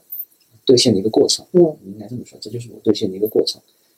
其实它是非常你可以快速验证的，嗯包括你说我今天决定要吃什么餐厅，我我找一家餐厅是什么样的策略，嗯。啊、我是要真的看着大众点评去吃一家网红店，还是说我去就是说快速的浏览只通过这个评分，还是说我要去综合考量，还是我打电话问个朋友，你吃过的有什么好吃的？那这些东西都是你你可以去一个，就相当于你把这坑都踩一遍，然后你踩的坑足够多了，是。你就知道什么样的什么样的方式容易踩坑。嗯比如说盲目的相信网友，非常容易踩坑，或者说你的口味，你找一个跟你口味不一样的朋友去沟通，他给你推荐的菜你肯定不喜欢吃，但是你找到你知道一个朋友跟你口味非常像，那你问他肯定比比较靠谱，嗯对吧？那这些就是去沉积这些有效经验？你是在脑子里面，还是说会写成一个文档或者操作指南？嗯，我会有文档，也会也会记在脑子里。我会就是平时我其实我我飞书上非常多的那个很乱的一些，呃，我其实我有做那个外脑，嗯嗯就是我会有我的随手记，是。我的那个归归档的资料，我会有我哎，我好奇问一下，你你自己在概念上，你觉得这些外脑或是你的这个笔记，嗯，跟你脑袋里面内在的那些结构，两个中间的关系是什么？嗯呃，它是一个比如说一个外脑，我将它当做一个呃资料库，嗯。或者说是我准备去吸收进，把它简化吸收进我的呃我自己脑子里的东西，就是我会，我其实外脑最主要的作用是什么？我希望减轻我自己的负担。嗯我不希望说啊，我要记得这么一大堆的模型，这么一大堆的名词，这么一大堆的这个操作方式，呃，这么一大堆呃区块链的技术的底层逻辑啊，白皮书一大堆乱七八糟的、呃这个项目的那个问题，这个项目的问题，那个项目的问题，太多太多问题，你是没有办法去或者说足够精力去处理的。你只需要说，当我调出这份资料，我记得或者说我理解它讲什么，嗯或者说我还他回帮我回忆我脑子里的结构了，嗯，那它这个其实就是对我来说就是外那那你脑子里面想的是什么？比如说是类类似搜索引擎的索引，还是说是关概念关键的概念和他们之间是的关系？图像，图像。对，它是一个图像。是游戏化的图像吗？呃，它并不是游戏化，它更像一个呃，其实像思维导图树状，嗯，它更像一个树状。哦呃，因为因为其实区块链或者说有些东西可以图像化，有些东西是与人，就是就是与人之间有互动的这个东西，我比较擅长这样的游戏化。那我可以把你想象成一个英雄，把你想象成你有你的技能，嗯对吧？呃，但是如果说你并不是一个呃那个，如果你如果所的对象它是一堆呃就是数据，或者说它们有一个很难指代的东西，我比较倾向把它就是画成一个表格，嗯或者说一个树状图，一个思维导图。OK，嗯因为那个是我的，如果说我强行把它数据化了，或者强行把它游戏化，那反而会影响到我这个呃对这个东西的那个理解。理解。是我刚刚在想，其实这个就牵涉到嗯也很有意思的点，就是我记得上次我们跟朱贝聊的时候，那天是小白跟我聊，因为我一直尝试发展出一套很强大的预题解释 我周围的所有问题。OK，后来发现这个这个难度好像略高哈，但是我觉得，我觉得刚刚就是 Neil 在说的时候，反而启发了我一段，就是说和人和人之间的博弈，呃，我脑子里面可以带入全面战争的那套就是大的战场地图，然后对于知识的话，其实我的思考方式其实是大表。嗯就是因为我的思考方式往往是来自于就像像 Excel 就是 x 加 y 等于 z，嗯，然后呢我就去定义 x 等于什么，y 等于什么，z 等于什么，然后包括他们的 x 必须限制在什么样的范围，y 限制在什么样的范围，然后他们的特解是什么，然后包括就是说他们可能还会有什么样的定义，嗯就是这些东西，我可能会通过一套呃这种偏理工的方式去记，其实其实我会发现文科的记忆方式对我来说非常的痛苦，啊对对，就是我会会发现是这样，然后呢，可能就像我自己的激励系统，就是通过给自己发那个读书券对，去解决。我发现好像在不同的事情上可以使用不同的语体，嗯然后把它们只要能，对，就就就有点像，就是也许这个游戏不是一个不是一个整合度非常高的游戏，我刚我刚才脑子里面突然闪过一个直觉啊，我不知道我的这个捕捉对不对。嗯，大家每个人的脑子里都会有它独特的一个议题，对，没错。似乎这个议题跟你长期以来的兴趣有很大的关系。啊，是的，因为刚才我我就在想，我觉得 Neil 他很多议题是游戏，但我不是那么沉迷游戏的人，我我就可能不能完全的还原。但我经常在想，好像我脑子的议题是图书馆，嗯嗯因为海城是非常知道我的模式的，就比如说。我我很难理解，说我不可能把很多东西记出来，嗯所以我不可能记得那本书里面的每一个细节。是的，但是我是我是那个图书馆的目录嘛，所以它就会有那个分区，会有代号，嗯你会有些关键词和关键句，就可以凭这个找到那本书。嗯嗯然后除此之外，那图书馆里因为会有些大牛作者，比如说德鲁克，对吧？嗯嗯他会有他的专区。嗯，然后我还会脑补里面还有图书馆里面，就是这边是德鲁克，然后这边是科特勒什么的。然后我找不到书了，我可以去问他。嗯嗯。就就类似有这样的一个形象在里面。所以我在想，是不是玉体会跟我们的兴趣有很多关系？我刚刚在想，就像我的知识库，就是其实就是我们之前画的一棵苹果树，嗯，就是结出来的结出来对外的那种，就是红苹果和黄苹果，然后自己只能自己吃的是青苹果，嗯，还有一些树干，那个是不能给人看的东西，但是对我来说很重要。就大概就是，就是我会发现，好像大家最后会发明一些自己。认了那么五六七八套，对我我发现海神的玉体真的是个农产品，有很大关系。农产品跟他的算算钱打仗，就是就是啊，对，跟你擅长也有关系。就是国国之大事，唯祀与戎。嗯，这个玉体其实它本质是，它是你的自驱力决定的。嗯，就是它，哎，有有道理。它是一个你。你最熟悉的东西，同时你用起来最效率最高、最省力的一个方式，很多东西。对，是的。它其实也是一个标签化的转换，它帮助你将一个东西，呃，一个比如说它概念非常复杂、非常多的一个场景，放到了你熟悉的，你不需要再去拆解这些概念了，是你直接变成你熟悉的概念，然后你这样熟悉的概念非常快速把它过一遍，对，你得出这个结论，你就可以套回去了。就像今天你早晨跟我讲账簿的时候，就如果说我们是通过文字的解释。这对我来说是一件非常难理解的事情，但我们拿出了那个点钞券，嗯，然后去就是非常图像化的，就是哎，这张钱就在这儿，那个柜台就是那儿，所以我们就模拟这个东西。就我好像比较容易通过图像化去验证，就我自己会观察到，嗯，我从就是八九年前，就是那段时间我是用图像化思考所有问题，然后后来其实就是无论是你的大学教育还是说工作的教育，一直倾向于用文字，嗯，加上我的普通话当时又很悲剧，对。就是不是我普通话真的很差，而是可能就是语音输入法会让我那个输入成功率非常的低，所以我得敲字。但我会发现敲字会让我感觉我自己非常智障。嗯，我好像会发现，对我来说，就今天就是我真正在跟人去聊得很细的时候，我其实很多时候是闭着眼睛，我并不是睁着眼睛在聊的。就是闭着眼睛的时候，我其实就是我脑子里面是在，其实我在念图，它的本质是我在念图。嗯，这个时候。就会感觉和我真正研究，我是在只是去延续这段语言是有很大差异的。嗯，就是我对那个全局观就会好很多很多。嗯，像我我今天那个从妙那边得到一个很有意思的一个启示，然后因为他下午我们在聊到他就是会热衷于游戏的一个很重要的原因是在虚拟的世界里面你是可以写你的规则的。嗯，对，这个规则在现实世界中可能不被允许，或者是它无法实现。然后我刚才就在想一想，还还真的是，就是好，好像我在我的议题里面也干过类似的事情，就类似于我我自己是很喜欢我的大脑里面的那个图书馆的，嗯嗯，但我这个图书馆恐怕有点特别，因为它的有些存储方式你在真实的图书馆里面找不到，就比如说啊，我的图书馆里面当然有一个专区叫游戏化，里面有很多书，然后可能会有一些视频和音频，但它还有一个区叫做活人。那今天我见到了 Neil，我觉得他还蛮棒的，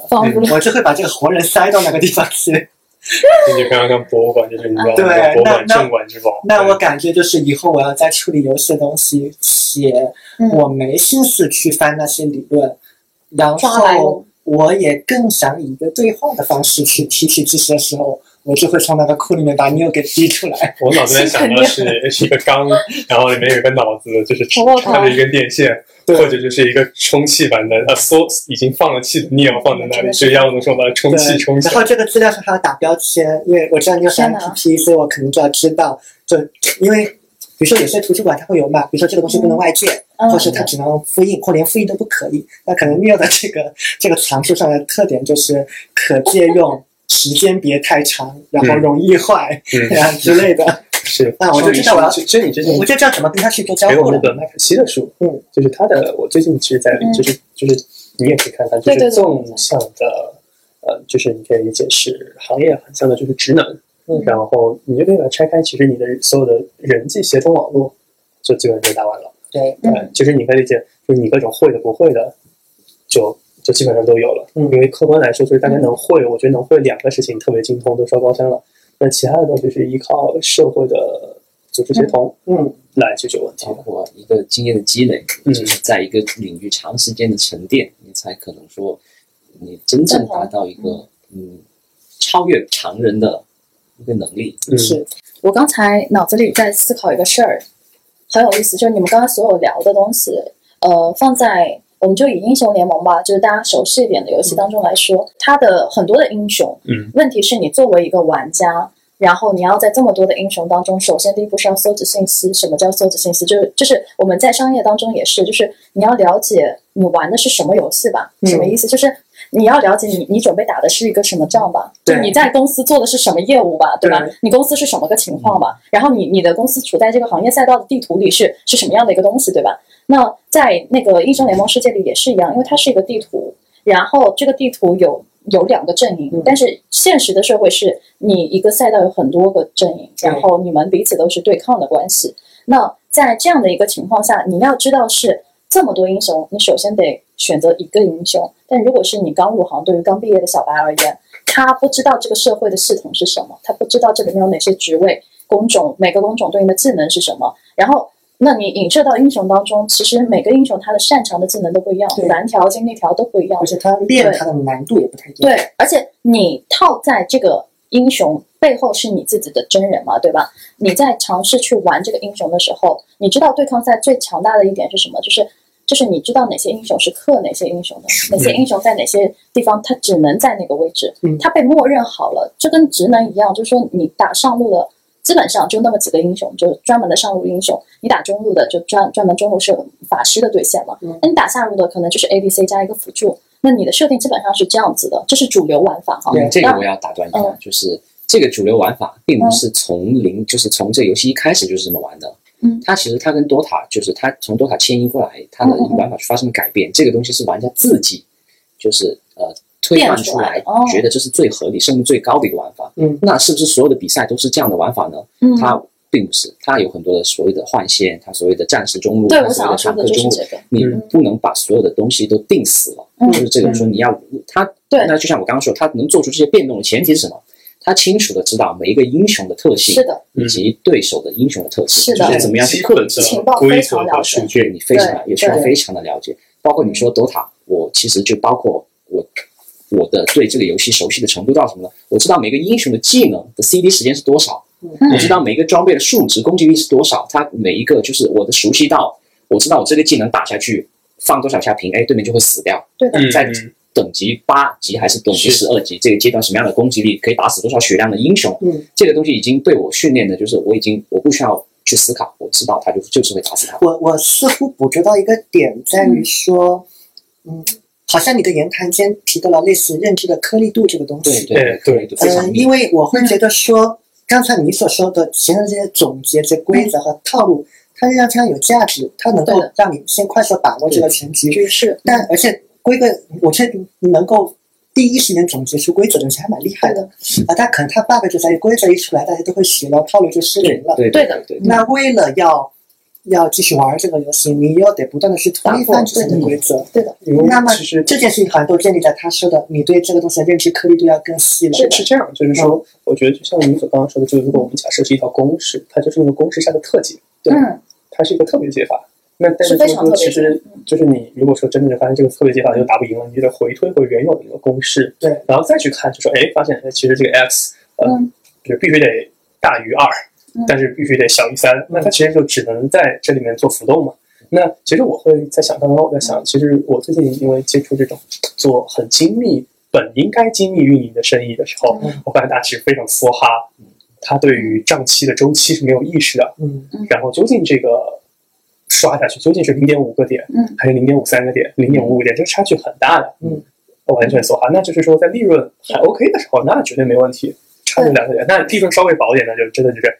A 干死 B，B 干死 C。我来我来跟你讲一个嗯游戏当中的，就是有个叫顺风局和逆风局的概念。嗯你刚刚说的利润 OK，其实基本上是在顺风局。那顺风局，我们说这时候哈，你能保证你基本上稳赢了，然后你可以去选择用一些很奇奇特诡异的事情，比如说我们干过所有装备卖掉，嗯然后把自己技能点，比如说他明明是一个进攻型的英雄，我把他法师装备套满，然后去去拿他的那个法师的功能去打对方，因为其实挺侮辱性的。就就对方看到你这个，比如说一个光辉女郎身上背的全部，就光辉女郎她是一个魔法英雄，就你应该是带法法师的装备的，你结结果全部卖掉，然后一点开发现它配着什么红叉啊，就是那种无尽啊，全部都是物理装备，对，这这挺侮辱的。然后他拿物理技技能平 A 你，嗯然后平 A 你，你血狂掉，因为法师是靠技能来那个打死嘛，你是？顺风盘嘛？对，顺风盘，你随便什么做都可以。但是问题就是，这个游戏有个很有意思的点是在于时间问题，因为有很多的英雄他可能前期很弱，他你给他一点时间，他可以发展成后期和大后期。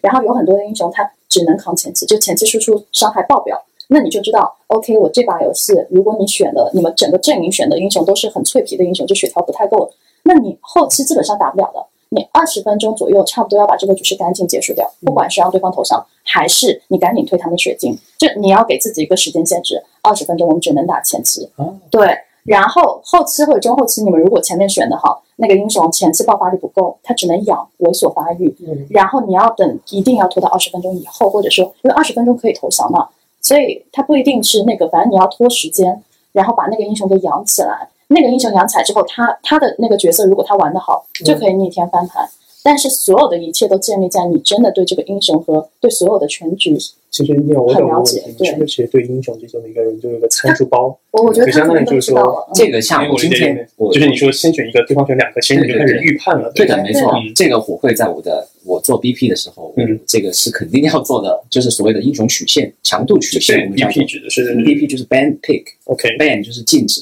对方啊选英雄对的对的，pick 就是选你自己的英雄。OK，它这是一个也是博弈的过程嘛。嗯，那就是我其实今天下午跟你讲了，刚刚你所讲的那个前期、中期、后期的这个问题，是对，它其实讲的是一个很呃清晰的东西，就是什么东西是长期的，嗯。它的成长曲线是呃越往后它成长的增长的越快，而什么是一个你短期拿来呃一个现金流也好，还是说你短期来给你赚一笔小钱也好，嗯那个是一个它的前期负债就是它的固定收益很高，但它的嗯增长非常的低。这种生意就是你中期是什么？中期就是你可能说它是一个规模稍微上了一点规模的生意，嗯，它能给你带来一个呃，比如说呃比较低的但是稳定的收益。那你其实就是你怎么把这个前期、中期、后期，你怎么把自己的资产也好、精力也好去分配？嗯嗯你怎么去决定我在资金不够的情况下，我是不是要分配多一点精力去做这个所谓的前期的事情？嗯就是它固定收益非常高，但它成长很低的，在你的资金不是很多的情况下，那当你达到了一个积累，你可以开始去做中间的事情，你开始稍微把那些固定收益的东西掏一掏了，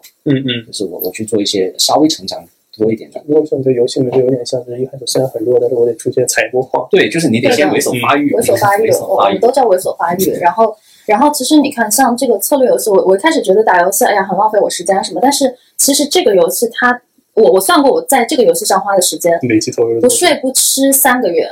不睡不吃总总长哈加起来不睡不吃三个月，就是你二十四小时，对你二十四小时睡。但我不是这样子，就是两千多个小时，这个是十万小时是啊，吧？对对对，就我没有没没有那么厉害，但嗯我我基本上是当时那几个赛季的钻四左右，但但我是在巨神峰嘛，就是七区左右，呃，所以当时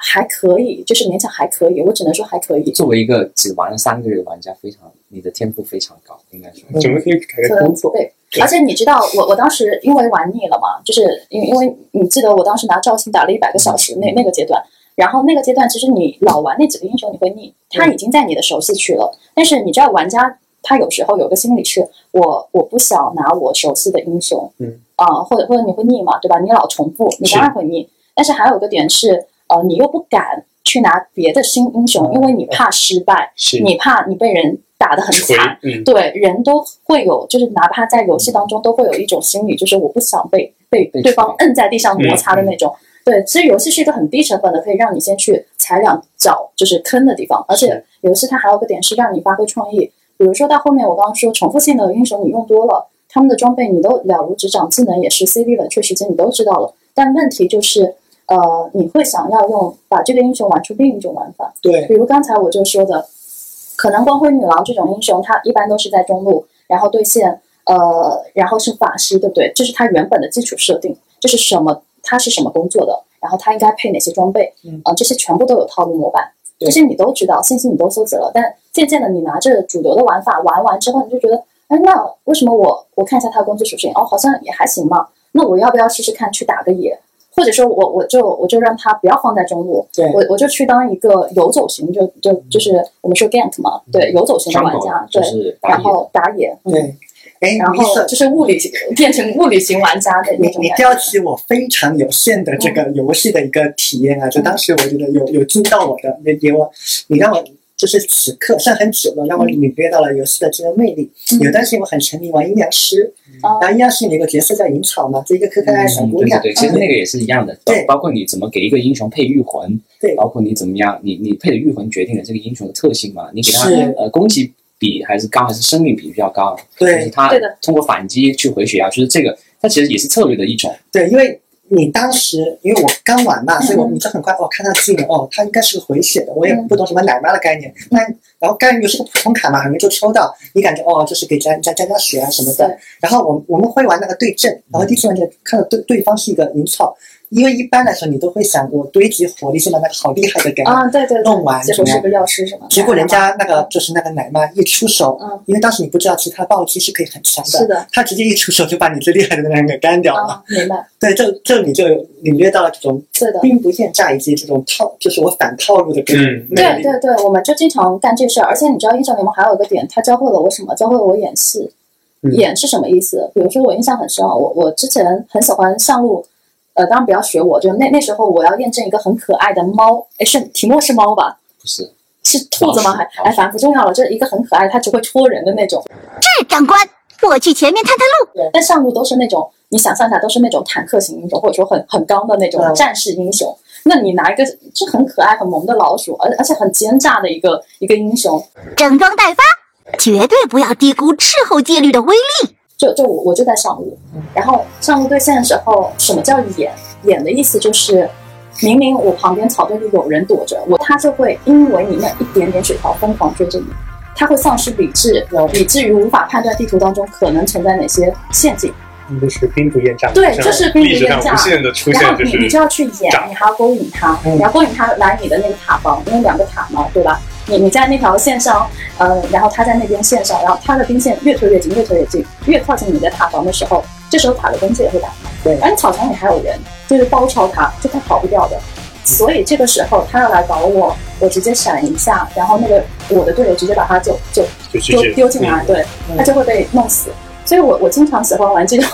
就是演戏游戏。这个会不会对其实对你跟队友之间高效沟通的这个要求也挺高的？有有有，我会我会告诉他我大概的策略，就比如说为什么我上路要选那个英雄，因为其实哈，你要知道你上路选那个英雄，有时候队友是不开心的，嗯，因为他他们会知道说你上路本应该是那种英雄，嗯就是那种刚内英雄，或者是那那些攻击相对比较高的，你选一个这么就是这么恶心的英雄，这不是给人家送人头吗？对他，他们会觉得你的对线压力会很大。但这个时候，你知道吗？就是为什么我不建议说，嗯、如果你不熟悉这个英雄，玩不好的时候，不要不要去用，因为他只有在你很熟悉这个英雄，我拿这个英雄上线，就是打上路，只打上路，打了很多盘。然后我大概知道这个英雄恶心的地方在哪里，我可以怎么我怎么玩嘛。嗯但是对于一般人而言，他其实可能很难了解这个英雄可以怎么发挥。嗯对，所以这个时候，即便一个英雄拿到你手里，即便他很弱，对方很强，英雄和英雄之间很强，就是有有那个属性的压抑，但是你也可以去做到，只要你在很熟悉对方的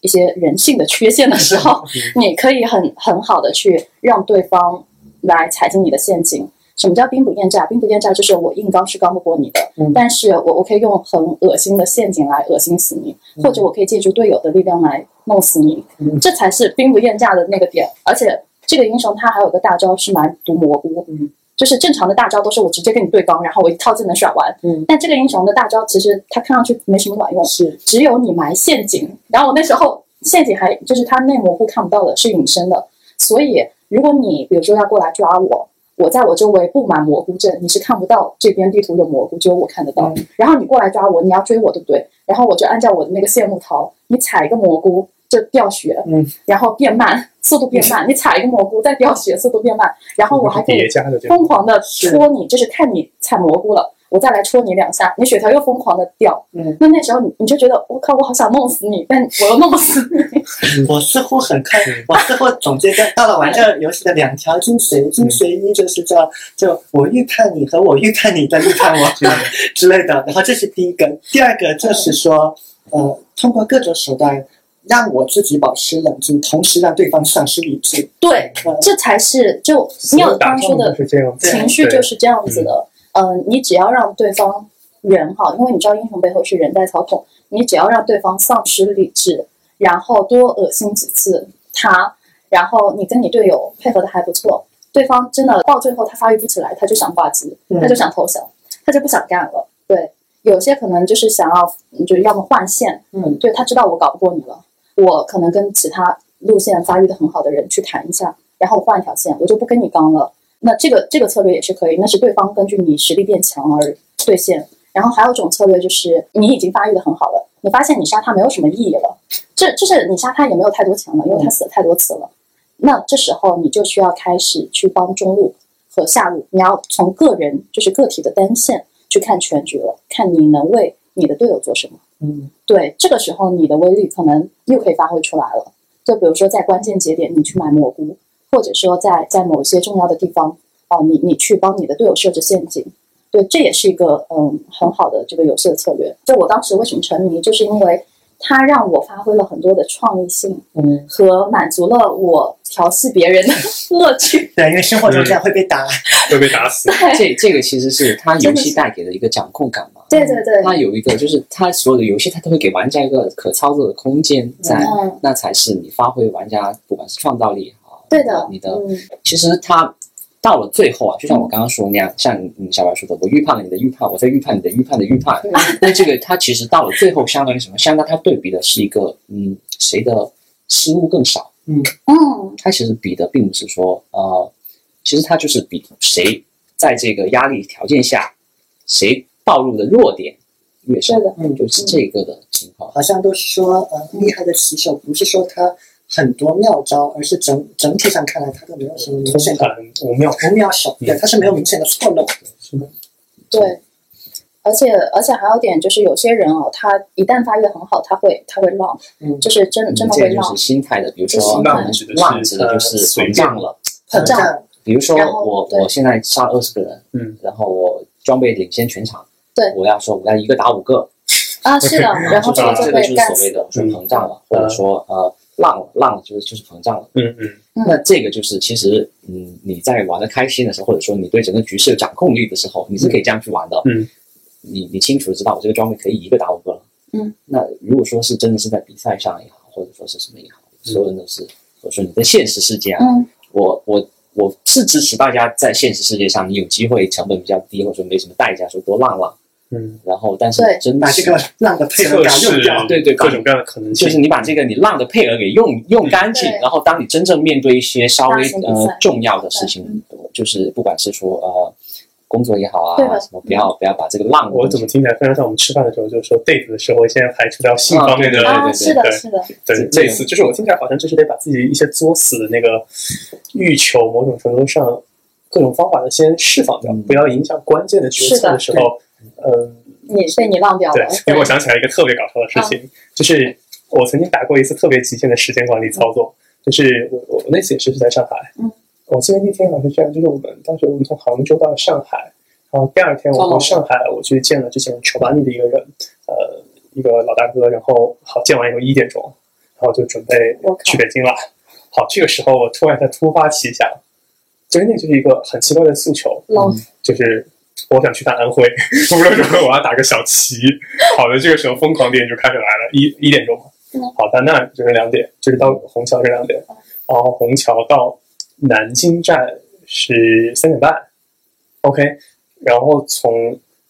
就是你去安徽最近的这，就是当时就是人就有一个非常奇怪的一个念想，就是我一定要去打安徽，甭管是安徽哪。好，最后就选择了滁州，就是南京过去十五分钟。好的，到了四点四十多，啊，对，差不多差不多，因为因为还要等车之类的。好，下来就回走转一个小时。好，嗯，插小气结束，我靠！然后嗯，再再又坐回去，然后差不多八点钟，然后晚上十一点钟到北京。嗯你听起来是不是很有病？然后其实应该，如果说没有这这个执念的话，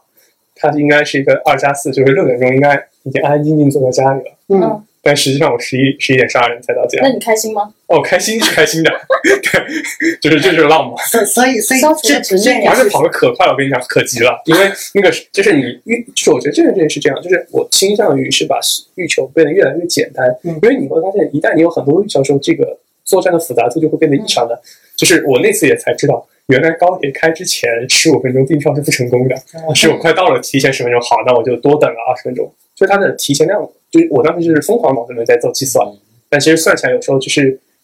会有一些问题。你觉得你掌控了全局，但其实并没有。全局掌控我，对 对对，最后全局。但但这个经历往好的一点想的话，在我看来，你是在现实世界里面玩了一把游戏，低成本的。你是呃对，而且你这个东西，嗯呃，再做其实不会有什么实质上的伤害。呃，是顶多就是我赶不上车嘛。对，就把嗯逻辑上就把刚刚那个配额给用掉了，啊，对你。就会在别的地方保持冷静。就我会观察到，哎，那就还有新疆和澳门。那举个例子，如果为了澳门这件事情，我先去了趟广东，那我估计飞那个萨尔多瓦就基本上是 GG 了。嗯，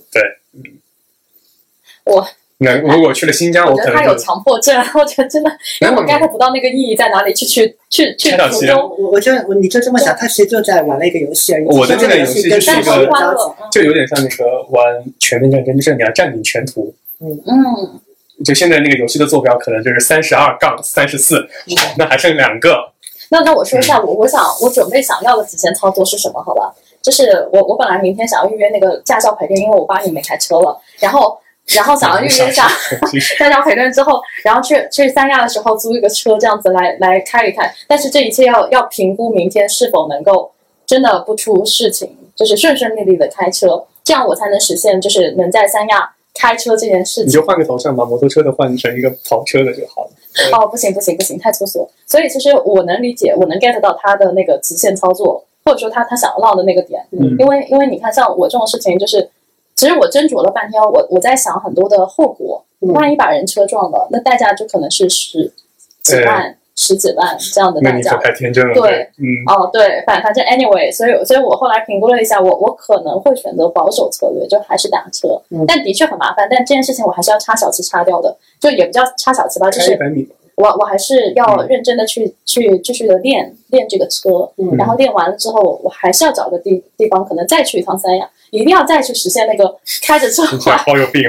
环三亚的这个嗯，这个念头。就这么看起来，但是，其实我觉得每个人的那个欲望，在别人看来都像个大傻子。包括每个人他都有一个小朋友，然嗯后那个小朋友都是需要玩游戏的，是的，每个人的游戏不一样，有的游戏就。如果呃，我我觉得我认想讲 INTP 也很幸福啊，因为很多游戏可以在脑内就完成，嗯，啊，偶尔会跟现实有点交集。那有的人有时就贵一点，他非要跟现就是好像和。就是我之前和碧波聊，就是我会发现我放不下那种，就是嗯你客观来说，你家的旅游一般就有我的旅游基本上由三个东西组成：city walk，然后博物馆、吃东西。那换言之，新疆驻京办能不能解决？呃，博物馆能不能线上看能看，看得还更清楚？呃，百百度地图也能解决。那换言之，我去干嘛？去感受 感受干爽的空气嘛？还是说那边的菜更好吃，干吃更好看呢？对不对？其实我后来后来会发现，其实是一个实感，就是我确实会发现，我脑子里面还不能去论证，就是我如果我做做了这三件事情，我就去了新疆。嗯，因为如果按照这套逻辑，我可以在一个月内环游世界。对对，是你甚至可以打开电脑，直接现场什么云新疆游之类的。是啊，你想想最极端的情况，就是我点份伊拉克的菜，然后吃着伊拉克的外卖，然后 看着看着 Google Map，然后然后再开一个伊拉克的国家博物馆那个网站，网站。然后可能两个小时有一个国家，是尽量帮忙？嗯天哪，我 算了，不重要。哎，我我我们看一下该。可乐差不多。哦哦，天哪哪！，两两个小时了，聊我们我们嗯是的，要要不来，我做个总结？我觉得是这样，可以每个人分享两到三个，就是哎，在游戏这件事上自己获得启发。嗯，谁先？六吧。啊，其实呃，把大家今天讲的东西，其实它细分下来，好像都变成了，就是他每个人可以跟自己玩一个游戏，嗯。你并不需要说你把什么呃某些游戏的经验上运用到你现在的人生中，其实它本身就是你把你的人生当成一个游戏来玩就好了。就。是有限的游戏和无限的游戏的。对嗯。你，嗯。你可以给自己设定一些小目标，然后给自己设定一些小奖励，同时嗯。你给自己呃一个比较开放的心态，就是你嗯输了没什么，嗯你失败了没什么，你有无限的尝试的次数对啊。你跟老板兑现，最多失败了，不就再换一个老板呗，对，对吧？那如果其实你呢，如果有存储档的话，大家的那个操作会无限的。嗯，确实会就是会非常的多嘛，这个困难性。那呃，就比如说你怎么样增加自己这个存档点呢？其实嗯本质上它也是一个呃，你怎么样增加自己，我可以这个月啥都不干，嗯就是我都有自都有生活费，你怎么样给自己存出来更多的这个存档点？就是我可以这个月什么都不干，我就用这一个月去试这条策略，或者说我这一个月就去呃去去实现我自己，去跟用一个月时间跟自己玩一个游戏。嗯，这其实就是我觉得大家不管是你从心态上也是好，还是从你的实际操作上也你可以去让你的人生变得没有那么乏味和枯燥。它并不是你重复的一遍一遍的一个没有呃同样的事情，嗯你可以把它变成每一天的事情，每一件小事都非常有意思。其实你在提到就是游戏的精神，对，嗯。然后，然后我来分享一个我我在游戏里学到的点吧，我就不说什么策略了，那那块你们可能都说了。我觉得很重要的一点是切个对自我的洞察吧。以前我打游戏情绪其实不太稳定，嗯，简单来说就是我输了，有时候我会 我会委屈的哭，或者说啊，这样，对，或者说我会骂娘这样子，呃，不不骂我妈 那种，就是反正呃，我我的情绪会因为游戏的胜利或失败，就是那个结果而看得很重，嗯，呃，然后得失心会很重，呃，而通过打游戏，其实渐渐的我观察我自己和观察周围的，比如比如说对方，或者说观察队友，然后我在看到过一些好的玩家他们的表现之后，其实对我的启发很大，就渐渐的我我会平衡这个结果，anyway，任何任何的结果，不管是游戏的结局，他赢了还输了，还是现实当中你赢了还是输了，或者你你有没有成功，这个事儿对你心态的影响，嗯就是我不会再那么的去计较说，因为一个短暂暂时性的结果的输赢而产生巨大的情绪波动，以至于会干扰到我下一场游戏。嗯，对，这个很重要，因为以游戏的逻辑来讲，你会打排位赛，排位赛就是我有连跪一个晚上一个通宵的时候，从活生生从一个好的段位跌到了一点点跌到了低段位。嗯，对我有经历过这个过程，所以我复盘下来，我就知道那个阶段就是你越输就跟赌博一样，你赌红眼了，你越输你越要打，你越输越要打。但那个状态下，你的情绪已经是不稳定了，嗯你太渴望赢，以至于你失败了。嗯操作对变形了。对，操作就变形了。所以其实影射在现实当中也是如此，就是有时候为什么现在我可能比较平淡哈，就不会有什么太大情绪的起落，就是因为当年我在游戏里经历过那个太想要赢，一局连跪着连连跪一整晚的这样经历了。所以其实我的心里的打击是很大的。那个时候，嗯那时候就觉得我靠，我怎么这么菜，我怎么这么垃圾？我开始自我怀疑，甚至开始怪队友，就是你会责各种责怪团队，责怪你自己，质疑你的能力。但是我现在再去看那个经历是可以的，是很宝贵的，因为你只有经历过这种自我怀疑，经历过你苛责别人，嗯你才会渐渐的知道，呃，你可能在看过其他的好的团队之后，你才渐渐知道一个好的玩家，或者说你想要真的在现实当中拿到某种程度的赢，那应该具备怎样的心理素质和就是就所谓的技能掌握点？对我觉得这个还蛮重要的。嗯嗯，来，你你听众的感觉，我我很想分享今天的我一个感悟和收获。呃，以往因为跟人在讲领导力和动力相关的东西，我就讲到底层动力这一块，通常你只能停留在概念去解释，但好像很难给到一个形象化的东西。嗯，那我觉得今天得了一个很好答案。我觉得可能游戏独属于每个人的那个游戏喻体，就是你的动力的系统。我会倾向于认为每个人都有他独特的游戏的这个系统，只是他有没有发现哦，原来这是属于我的嗯游戏。我觉得尽早发现属于你的这个游戏的喻体是一个特别幸福的事情。是。呃，就以我自己为例，当我自己脑中形成了那个喻体，就是图书馆和里面嗯。各种各样的东西，然后万物都可以塞到这个图书馆里的时候，其实你你想，你工作也是在玩游戏，嗯。看到一个人，你也感觉，哎，我又获得了一个游戏素材，对吧？或者，哎，这个书，这个书我在里面有过，哎，嗯。我知道那我跟那个书是怎么打交道的，那我大概率就知道跟这个是怎么打交道的。如果打完交道发现，嗯，反馈不对，那我就把你身上不对那块撕下来，就补到我的嗯图书里面，然后你就会多很多乐趣。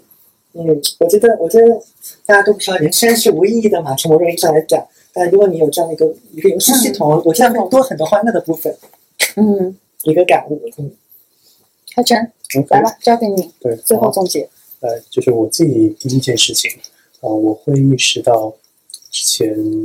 我的假设里面其实缺少了一个对手方，OK，这个时候就之前相当于我们在击打一些静止的目标，嗯，嗯而且其实整个的作战强度不是很高。嗯。我刚刚脑子能想到一个非常搞笑的例子，就有点像清代后期的军队在射击靶子，